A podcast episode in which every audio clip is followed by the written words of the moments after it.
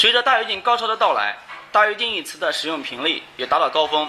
一九五九年，毛泽东和周恩来曾先后对大跃进一词加以量化，但量化的指标仍然是不切实际的高指标。当年和一九六零年又有继续继续大跃进和连续大跃进两个词语的广泛使用。一九六一年起，作为当时经济建设的方针，大跃进被调整所代替，但作为一种经济建设思想，仍然坚持了许多年。不过已经被重新解释而已。那么目前所见，大跃进是建国以来遭受批评和攻击最多的事件之一。那么有很多研究人员就指出，比如说许全兴他说，大跃进是主观主义的产物。呃，薄一波也认也认为，大跃进是得不偿失的，大跃进是一场实实在在的大灾难。那么目前对大跃进的成因很复杂。有多种说法，有的人认为是国际环境压力论，是由于美国等资本主义国等资本主义国家的压力所造成的；还有人认为是摆脱苏联模式论，认为苏联的那种模式随着苏共二十大的召开，认为不是完全正确的。那么毛泽东为代表的中共领导人开始探索一种有中国自己特色的一种社会主义模式模式所形成的；还有人认为是社会主义建设准备不足。还有人认为是政治体制弊端和毛泽东个人专断作风所造成的。那么种种种种所说学说啊，我们认为不能够听信呃一方的道理，我们应该把它综合起来，来阐释一下大跃进运动为什么能够在中国发生。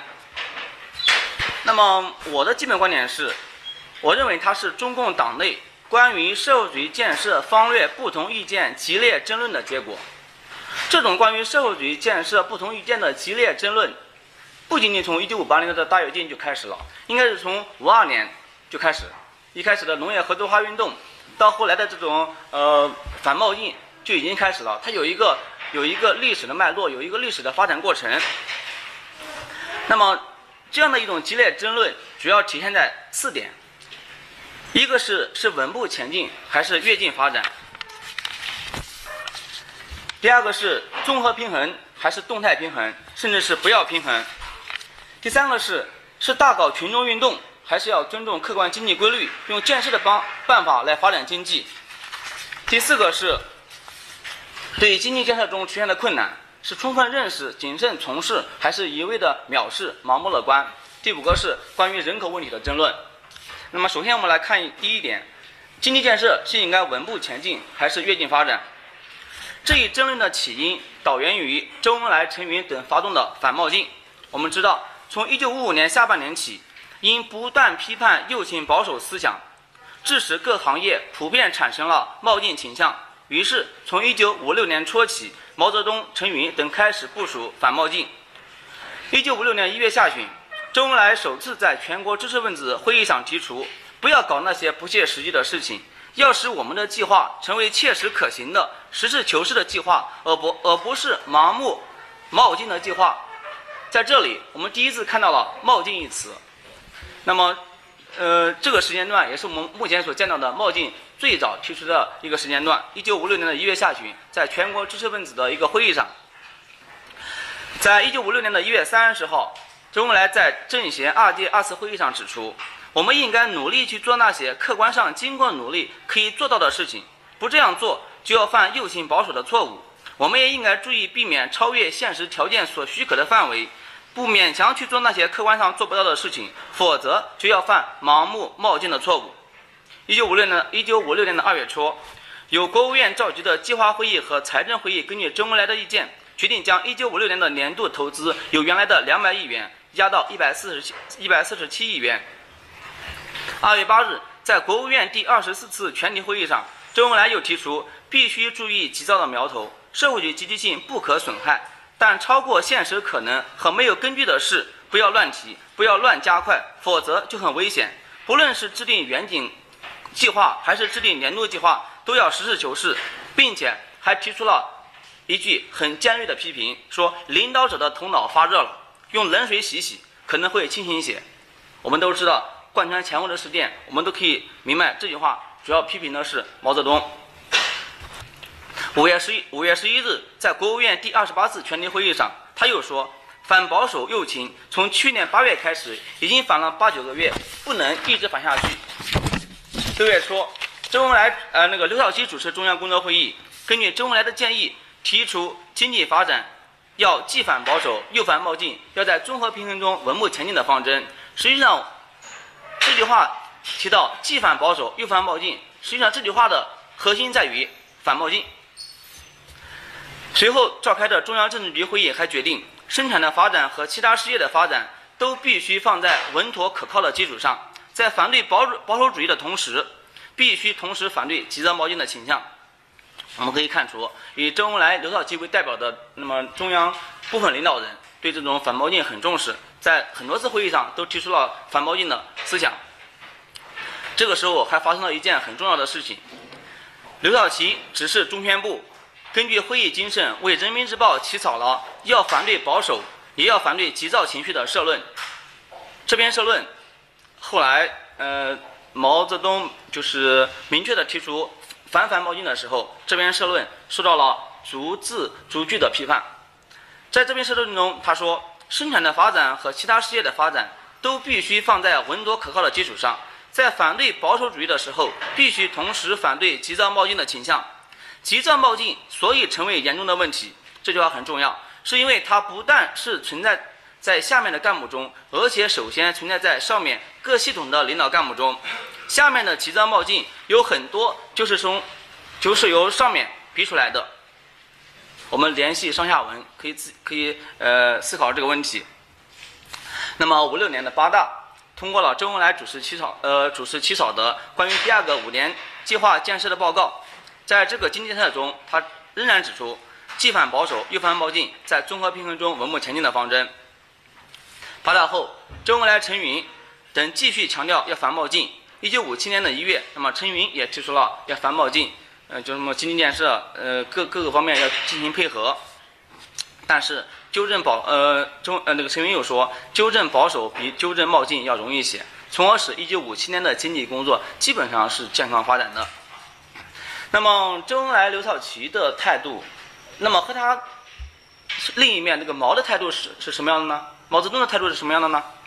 毛泽东呢一开始没有明确的提出反对意见，但是我们从他的有关讲话中可以看出，毛对周恩来、刘少奇的反冒进是不赞成的。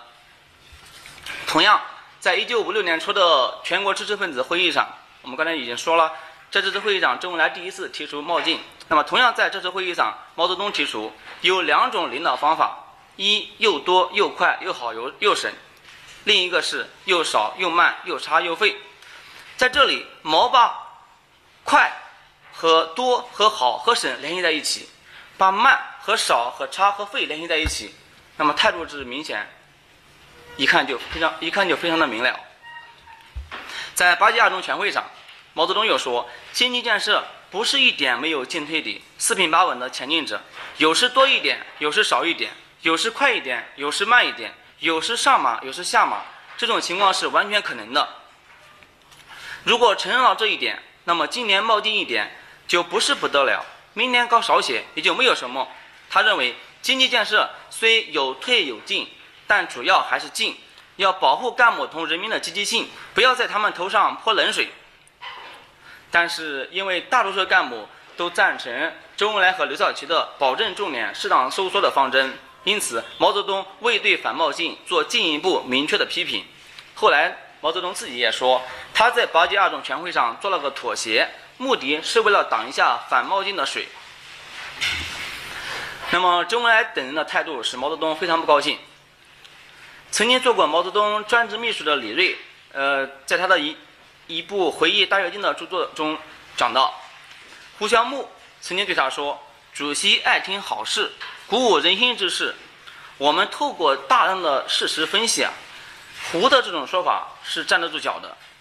毛泽东确实喜欢听鼓舞人心的事，听鼓舞人心的话，而对于告诫他遇事要冷静之类的之类的话，就难以听进去。这种情况在大跃进运动和人民公社化运动中尤其明显。”为什么呢？因为当时毛正处在三大改造的成功喜悦中，正雄心勃勃地要加快工业化步伐，力图使中国尽快赶上并超过世界各经济发达国家。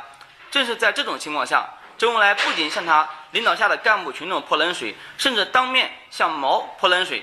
对此，毛泽东难以接受。五一劳动节后，毛泽东离开北京到外地去了。为什么到外地去？因为他感到北京的气氛太沉闷，他要到外面去呼吸新鲜的空气，去寻求新的支持。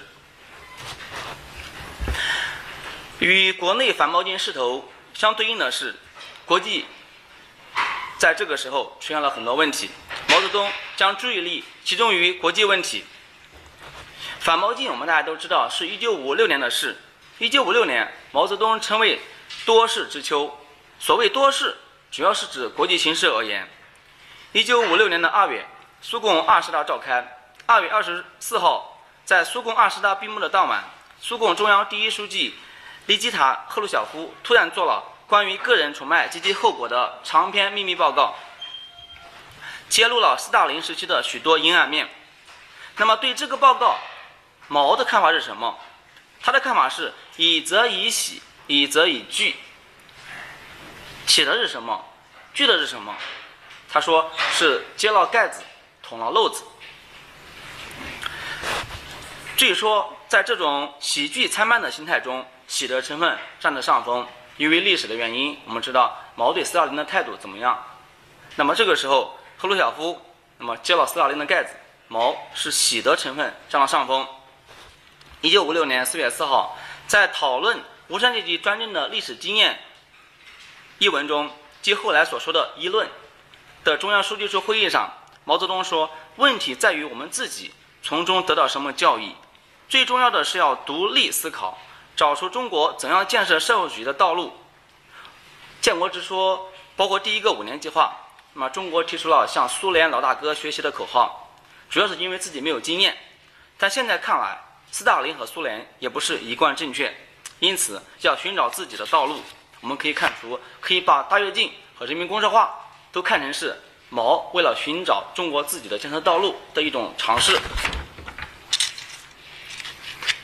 一九五七年九月份召开了一次非常重要的会议，那么目前好像学界对这次会议关注较少。这就是一九五七年九月二十号到十月九号的中共八届三中全会在北京举行。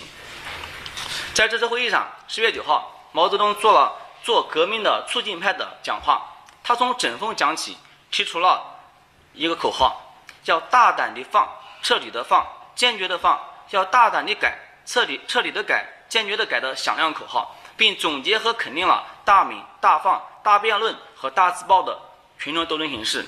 我们大家都知道，四大主要是在文革期间的这种这样的一种形式。实际上，文革期间的四大。不是在文革期间就呃才产生，而是在一九五八年、五七年的时候就已经有大鸣大放、大辩论、大字报的群众斗争形式，并且是在中共八届三中全会上由毛泽东亲自提出来的。在这个讲话中，还有一个很重要的呃一面，在这个讲话中，毛泽东还修改了八大的政治路线。他郑重表示，八大关于国内主要矛盾的提法是不对的。还是七届二中全会的提法正确。七届二中全会的提法是这样的：无产阶级和资产阶和资产阶级的矛盾，社会主义道路和资本主义道路的矛盾，毫无疑问，这是当前我国社会的主要矛盾。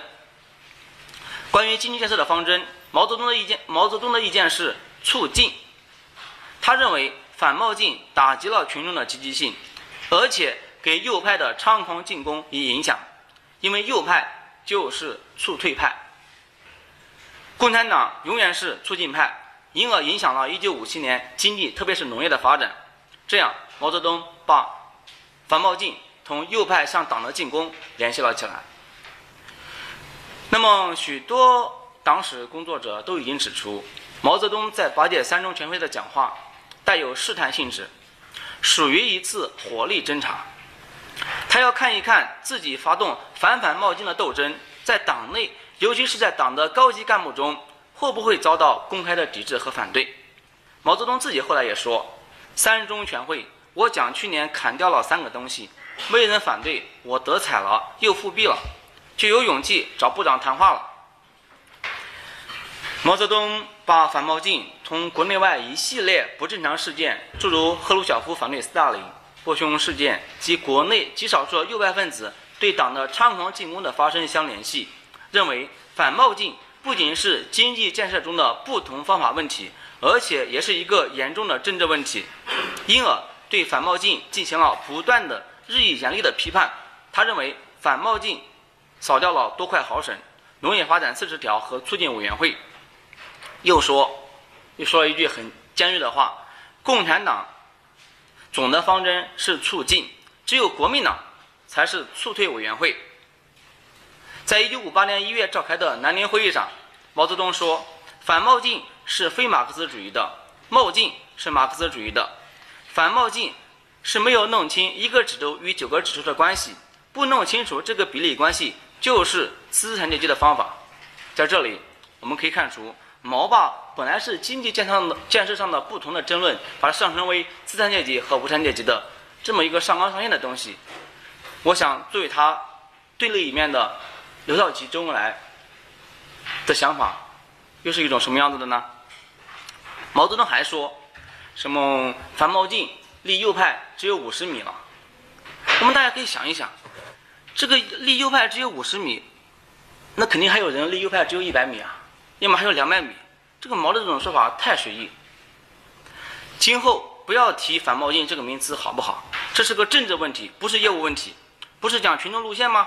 反冒进给群众泼了冷水，因而违反了群众路线的要求。在二月政治局会议上，毛泽东还指出，如果说冒进是非马克思主义的，或者反马克思主义的，而反冒进是马克思主义，那马克思主义在中国就变了样子。我不赞成反冒进叫马克思主义。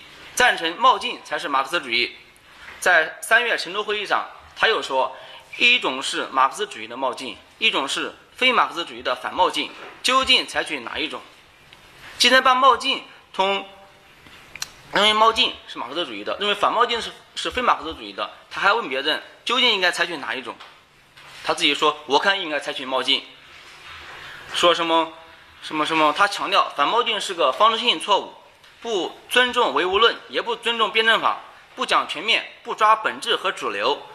他用了一个一这样的几句话，说是寻寻觅觅，冷冷清清，凄凄惨惨戚戚。冒进则是轰轰烈烈，高高兴兴，不进长江滚滚来。反冒进给右派提供了进攻的口实。那么毛泽东在审阅刘少奇在巴达拉兹会议上所做的工作报告中。毛泽东加了加写了一段话，说反冒进带来了经济建设上的马鞍形，两头高中间低。一九五六、一九五七到一九五八，两头高中间低，在生产战线上所表现出来的高潮、低潮、更大的高潮，亦即是跃进、保守、大跃进。说什么不是大家都看得很清楚了吗？马鞍形教训了党，教训了群众。那么与此同时啊。毛泽东等开始强调速度的重要性。一九五八年四月，毛泽东在汉口会议上说：“我们这样大的国家，老是稳慢就会出大祸。”他说：“稳和慢就会出大祸，快一点就会好些。”对稳当派有个办法，怎么办法呢？到了一定的时候，就提出新的口号，不断的提新口号，使他无法稳。刘少奇在巴达拉斯会议上指出，建设速度的问题。是社会主义革命胜利后摆在我们面前的最重要的问题。人民日报随即发表社论，力争高速度，强调速度是总路线的灵魂。那么，毛泽东在对反冒进进行严厉批判的同时，提出要用跃进代替冒进。冒进啊，毕竟不太好听啊，跃进这个词就很好。在毛泽东于中共八届三中全会上首批反冒进后。人民日报随即在十月二十七日发表社论，建设社会主义农村的伟大纲领，要求农业和农村工作在十二年内要实现一个巨大的跃进。随后又在十一月十三日发表了题为《发动全民讨论四十条纲要，掀起农业生产的新高潮》的社论中，批评有些人害了右倾保守的毛病，像蜗牛一样爬行得很慢，把正确的跃进看成了冒进。并提出要在生产战线上来一次大的跃进。从此以后，“跃进”一词被广泛运用。毛泽东指出，冒进是稳妥派反对跃进的口号。我们要用跃进代替冒进，使他们不好反对。那么，对于毛的这种对反毛进持续不断的严厉批评，被批评者在政治高压下只能三缄其口，或接受批评，或不断检讨，最终都统一到毛泽东的主张上去。正如毛泽东在一封信中说的那样：“自从‘跃进’这个口号提出以后，反冒进者闭口无言，冒进可反。因为什么呢？因为冒进即左倾机会主义的代名词。当然可以振振有词。”跃进呢？跃进就不同，不好反了。要反，就立即把自己抛到一个很不光彩的地位上去了。在对反冒进的进行严厉批评的同时，毛泽东还对六二零烧运中被作为冒进典型而受到批评的推广双轮双滑犁一事耿耿于怀。那么，党史书上都对这个双轮双轮双滑犁那么做过简单的介绍，说这个毛泽东要什么五七年、五八年要全国生产六百万。六百万个这个双轮双滑犁，结果呢，发现运用到现实生活中，这个双轮双滑犁不适用，特别是在南方这个耕作水田，根本没有法，根本没有办法用。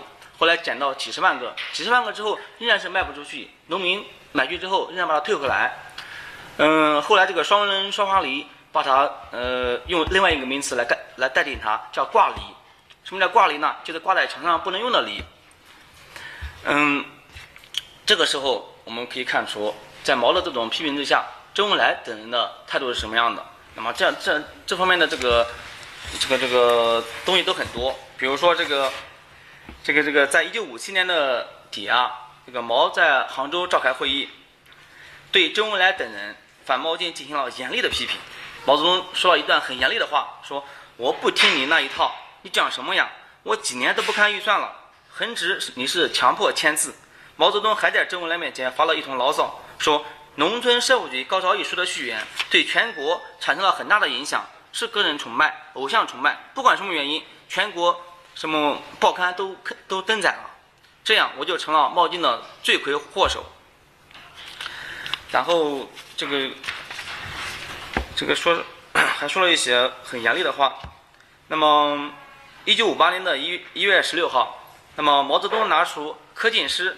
在上海市党代会做的“乘风破浪，加快加速建设社会主义的新上海”的报告中说，柯俊诗的文章很好。上海一百万工人，无产阶级集中的地方才能产生这篇文章。他当众对周恩来说：“你不是反冒进吗？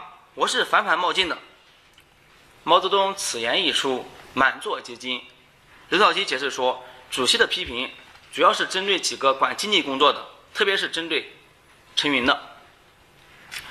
那么毛泽东的这种批评，这么严厉的批评，那么对许多管经济工作的干部们，听到之后说这个什么周恩来和到会的副总理们听了毛泽东的批评后坐卧不安。那么当年随周恩来一起到南宁开会的经济秘书顾明后来回忆，几乎每天晚上，先念、一波等都聚在总理那里讨论到夜里两三点，讨论什么呢？商讨怎么样做检讨。那么后来的这个这个周恩来的这个检讨啊，也是很有意思的。嗯，周恩来他的有一个学习秘书叫范若雨，说是这个周恩来自己的检讨不能由秘书来做，必须由周恩来自己，呃亲自做。说什么？因为这是自己的检讨发言，不能由别人起草，只能他讲一句我记一句。就在这个时候。陈云同志给他打来电话之后，他就说得很慢了，有时甚至五六分钟说不出一句话来。这时我意识到，在反毛巾问题上，这是范若雨的回忆，在反毛巾问题上，他的内心有矛盾，因而他找不到恰当的词句来表达他想说的话。他发现周恩来同志在起草这个发言稿的十多天内，两鬓的白发又增添了。那么，周恩来做了极其严厉的、极其深刻的检讨。那么，为了这件事情，周恩来还就是向中央提出辞呈嘛，要求辞去这个总理的职务。那么目前，呃，还没有看到周恩来这个辞呈的原文，但是呢，有这么的一个文件可以来印证它，就是有中央开会讨论准，就是允不允许周恩来周恩来这个辞职的这样的一次会议的简简报。那么。可以证明周恩来提出辞呈的这件事情是应该是符合符合事实的，也是一个是一个是一个真实的事情。但是讨论的结果就是认为，这周恩来还是要要做总理的工作，还是还还是适合做总理的工作。那么这是第一个，就是对这个经济建设上面的是跃进还是这个按照正常速度发展的一个争论。争论之二是是综合平衡还是动态平衡，甚至是不要平衡。实际上这个问题本来不成问题，但是在这里，在毛对反毛巾和毛巾的问题上，这个问题就成为一个核心的问题。因为关于平衡还是不平衡，还是动态平衡，就为毛的反冒进、反反冒进找到了一个哲学的基础。嗯，早在一九五四年，陈云那么在向中央汇报义乌计划的有关问题时，就提出了财政收支、物资供求、银行信贷三大平衡，这是很有名的三大平衡。但是毛泽东却不这样认为，毛充分发挥他的那种革命的乐观主义精神，从不断革命做促进派的立场出发，认为客观事物的发展是不平衡的。平衡不但被冲破是好事，不要按平衡办事，按平衡办事的单位就有问题。他既然说了这样的话，让那些主管经济工作的干部们怎么样工作？在八届二中全会上，毛泽东在论述了动静的辩证关系后说：“我们的计划经济又平衡又不平衡，平衡是暂时的、有条件的，暂时建立了平衡，随后就要发生变动。”上半年平衡，下半年就不平衡了。今年平衡，到明年又不平衡了。尽是平衡，不打破平衡那是不行的，并且还说，我们马克思主义者认为，不平衡、矛盾、斗争、发展是绝对的，而平衡、静止是相对的、暂时的、过渡的。那么，啊，记得我有个同学曾经写过一份一篇这方面的文章，就是论讨论一下。这个毛的这个平衡和不平衡的思想，实际上毛的平衡和不平衡的思想，它有两个层次的东西，一个是哲学概念上的平衡平衡和不平衡，另外一个就是在现实的经济建设中的平衡和不不平衡。他把哲学上的那种平衡，那种什么相对性、绝对性、矛盾的什么统一性、斗争性，放在经济建设中，把本来是一个长时间段的几年、十几年的东西，放在一个把它压缩进。一天两天十天半个月的内使它完成，那么我们知道这种这种这种这种这种想法，现在看来应该是应该是很可怕的。那么这是在八大二次会议上，毛泽东又指出，平衡是从不平衡来的，平衡中就有不平衡，没有不平衡就没有平衡，平衡的破坏就是跃进。平衡的破坏优于平衡，因不平衡而大伤脑筋是好事。这种做法，正如后来后来陈云所指出的，毛要的是什么？要的就是不平衡。那么我们再往下看一看大跃进。大跃进是什么？大跃进运动正是以破坏平衡、不要平衡为基本特征的。各级规划部门都有两本账，在实际工作中根本不讲综合平衡。所谓的两本账，大家都可以看一下那个波一波的什么若干重大历史、什么事件与决策那本书，就讲到两本账一开始提出来就是波一波提出来的。什么叫两本账？中央有两本账，一本是 B 成账，一本是期成账。必成就是必须完成的一个数字叫必成，期望完成的就叫期成。那么很显然，期望完成的这个数字要远远的大于必须要完成的这个数字。中央有两本账，毛泽东还说地方也要有两本账。地方的第一本账就是中央的第二本账，也就是说地方的七成那个数字就是中央的，呃，地方的必成数字就是中央的七成数字。那么以此类推，从中央到省到县，那么这样的数字像滚雪球一样的越滚越高。我们在大跃进中就看到了这样的事情的发生。那么这是第二个争论，第三个争论是关于群众运动的争论。嗯，我的标题是，呃，是大搞群众运动，还是尊重客观经济规律，用建设的办法来发展经济？那么群众运动大家都知道，目前好像这个学界对群众运动的研究，特别是呃国外的一些一些学者，还是有很深刻的研究。那么大家看的比较多的就是那个什么，那个詹姆斯汤森的那个《中国政治》，上面的上面讲到了中国的群众运动和政治运动，呃，是目前翻译过来的一本比较好的书。啊，我们都知道群众运动。呃，是中共胜利的一个法宝。中共对群众运动的运用可以说是得心应手。那么毛泽东对群众运动的看法是什么呢？是奉若神明。他说，在八届二中全会上，他说：“我们在民主革命和社会主义革命中，都是发动群众起来搞阶级斗争。我们发动群众斗蒋介石，斗了二十几年，把他斗垮了。土地改革运动。”农民群众起来斗地主阶级，斗了三年，取得了土地。我们用群众运动的办法来进行农业的社会主义改造。总之，群众运动在毛泽东那里成了灵丹妙药。啊，我看过一个很小的文章，叫什么什么群众运动知多少，列举了建国之后中共所发动的历次政治运动、群众运动。啊，这个信手拈来很多。什么抗美援朝、土地改革、之前反革命、三反五反，什么反右等等等等，很多很多文化大革命，很多很多。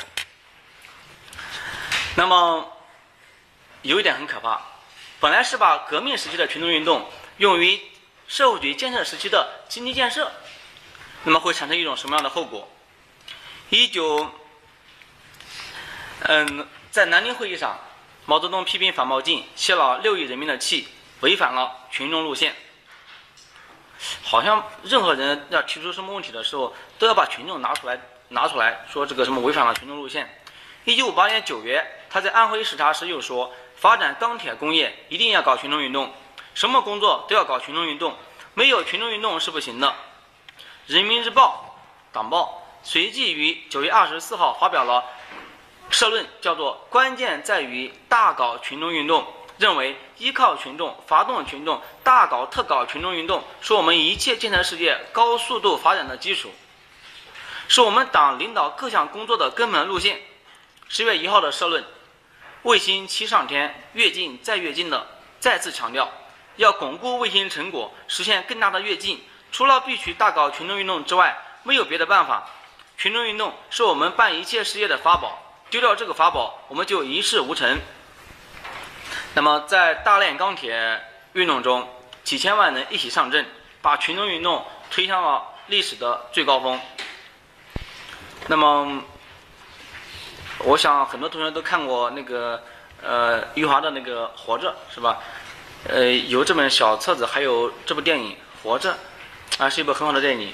中间有一段就反映了这个大炼钢铁。实际上，这种群众运动的结果，就是变成了。运动群众应该把它调过来，群众运动变成了运动群众，运动的群众的结果，运动群众的目的，它是有目的的，它是为了实现他自己的某种要求，某种目标。那么这是大搞群众运动，还是要尊重客观经济规律。那么就是争论之四啊，是对经济建设中的困难。是充分认识、谨慎从事，还是一味的藐视、盲目乐观？嗯，周恩来曾经曾经说过啊，不能说建设比革命容易，当然革命成功是很难的，但现在建设就更困难。在我们这样落后的经济基础、落后的文化基础上，我们的知识这么有限，我们对于建设、对于科学的经验这么少，建设也许比革命更更困难。那么。我记得毛泽东就曾经说过这样的一句话啊，我们革命都都，我们共产党人都能够把革命取得成功，对吧？建设还有什么困难的？呃，不是原话，应该是大概是这个意思。毛泽东说：“一穷二白，这看起来是坏事，其实是好事。穷则思变，要干要革命。说这只有穷啊，才要求干要革命。”人一富有，人人一富裕了，他就不想干了，不想革命了。哎，这个这个，我我个人认为还是比较比较正确的。说一张白纸没有负担，好写最新最美的文字，好画最新最美的画图。那么，对于毛的这句话，呃，胡适，我想同学们都知道，就曾经就这句话指出，毛具有民粹思想。什么叫民粹思想？民粹思想，它来源于俄国，来源于俄国。所谓的民粹思想，就是指在贫穷落后的农业国家，也能够建设成社会主义。这就是民粹思想。那么，胡适提出毛具有民粹思想之后，在学界引起了极大的争论。有的学者就不认为，呃，比如说那个什么沙建孙，呃，沙建孙啊，就就就提出了截然相反的观点，对胡适大家的大加批判。毛泽东在一九五八年一月召开的南宁中央工作会议上，毛泽东说：“搞工业农业比打仗还厉害些，我就不相信。”搞经济就那么复杂，那么多学问，因而他轻率地做出了发动大跃进和人民公社化运动的决定。嗯，一九五七年的时候，我们都知道发动了那反右派运动，当时右派分子就提出了一些观点，其中就包括对中共领导经济建设能力的怀疑和责难。毛泽东。针对这种责难和怀疑，提出外提出并强化了外行领导内行的观点，认为工农出身的广大干部虽然是外行，但是他在民主革命时期能够很快的在战争中学习战争、熟悉战争，并最终取得革命战争的胜利。那么，同样也可以在社会主义建设中很快就能够熟悉并掌握经济建设的客观规律，成为领导经济建设的内行。因而对掌握现代科学文化知识的知识分子表现出了明显的不信任和不尊重。实际上，这种不信任和不尊重，呃，不是这个时候才发生的，在建国之初就有。我们知道，那个呃，建国之初的共产党干部队伍，它是有主要有三个，呃，主要有什么老干部，就是呃，一般是四九年之前参加革命的老干部，还有一些新干部，还有那个留留用人员。就是原国民党政府留下来的留用人员，特别是在新区，呃新新解放区，比如说像那个苏南，那么当时的是建国之初叫苏南行苏南行署，他的这种新吸收干部和老干呃和这个留用干部的人数，大大的超过了老干部的人数。这样一来，我们知道这个新吸收干部一般都是知识分子、青年学生，这个留留用人员一般这个在工作上都有一定的经验，因此。在留用干部和新吸收干部以及这种老干部之间，就产生了极大的、极大的、极大的矛盾，互相看不起。那么，这也就是以后，在一九五一年底到一九五二年的六月，发动这个三反运动的三反五反运动的一个原因原因之一。这是第四个争论。第五个争论是人口问题。面对日趋严重的人口问题，怎么办？是尽早采取措施予以控制，还是片面提倡什么人多力量大、人多好办事？实际上，人口问题啊，它有一个，它有它的来源，它应该是来源于建国之初的学习苏联。我们知道，苏联的国情允许它什么人多力量大，嗯，这个这个人越多越好。但是呢，中国是全面学习苏联。也学习到这种呃这种人越多越好的这种这样的一种概念。实际上，建国之初我们大家都很清楚。那么北大的那个著名学者就马马寅初，那么邵力子他们，就以及中共的一些一线主持工作的领导人，就曾经提出要尽快采取措施控制人口过快的增长。早在一九五四年的十二月。刘少奇在一次座谈会上的讲话中就提出要节制生育。好，刚才讲到马寅初，实际上大家对马寅初都知道，他建国之初就提出了要控制人口。实际上，他有他的两面性。他提出这个控制人口的同时，还提出了呃知识分子的思想改造。后来，中共正是以呃马寅初的这种提出中共知呃提出这个知识分子思想改造为借口，在全国发动了。嗯，对知识分子的思想改造。那么，刘晓奇指出，全世界说中国的人口增长速度最快，如不节育，势必给家庭和国家带来带来困难。邓小平也早就提出要节制生育。陈云则指出，中国人多，必须提倡节制生育，这是有关经济建设的大问题。那么，为了强调节制生育工作的重要性和紧迫性，那么国务院总理周恩来还特地算了一笔账。一九五七年三月，他在全国政协二届三次会议上指出，我国有六亿人口，但仅有十六亿亩耕地。那么，同南亚国家相比，那么除了这个后来的孟加拉国之外，没有任何国家比我国耕地少。